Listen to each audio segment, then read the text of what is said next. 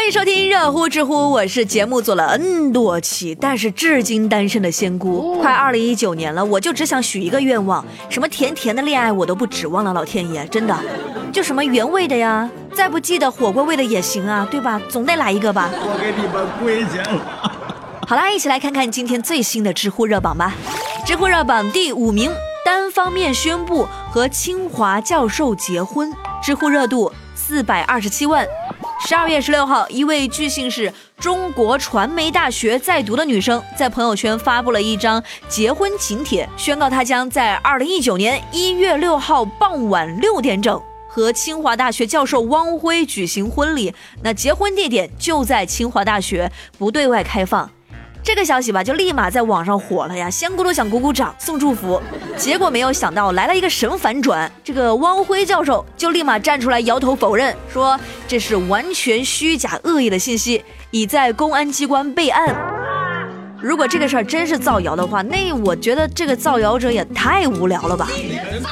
按你这个逻辑，我是不是也可以单方面宣布我跟那个五月天阿信要结婚了？只要你转发订阅了我的节目，我都让你免费来参加我们的婚礼，不用份子钱，好不好？知乎网友陈峰就说：“只想说这个妹子脑子是个好东西，可惜十年寒窗给她冻坏了。”知乎热榜第四名，医生看病让患者自己百度，知乎热度五百三十六万。十二月十六号，湖南新化的一位患者在医院做了检查，向医生询问检查结果时，医生就说：“你这问题不大呀。”但是患者继续又追问病情，医生就说了一句话：“回去百度一下就懂了。”你这也太残忍了吧！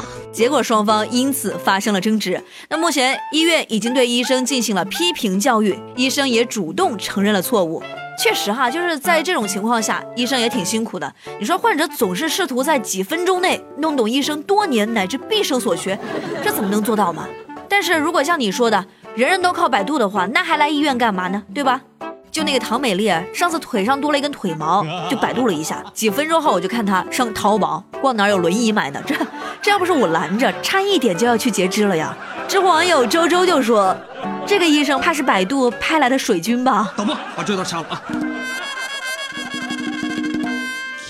知乎热榜第三名，割皮救女父亲再割皮，知乎热度六百二十四万。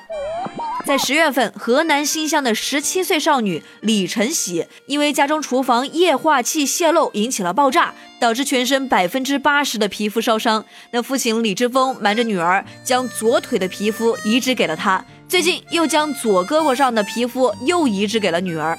父亲说：“女儿的人生刚开始，爸爸会一直陪着，不论多疼。”哎呀，仙姑看到这段话，真的特别感动。所以说啊，父爱如山。父爱真的特别伟大，也希望这对父女能够早日康复。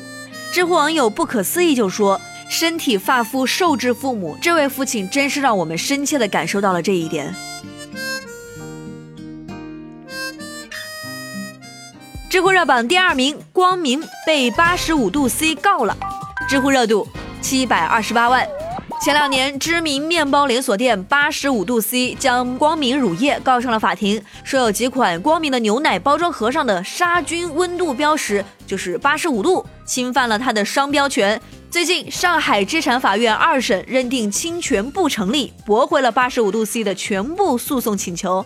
仙姑好奇就看了一下这个光明牛奶的包装哈，就光明那个八十五度吧，它是指的巴氏杀菌所设计的温度啊，准确来说还应该是念八十五摄氏度吧，这跟八十五度 C 能一个意思吗？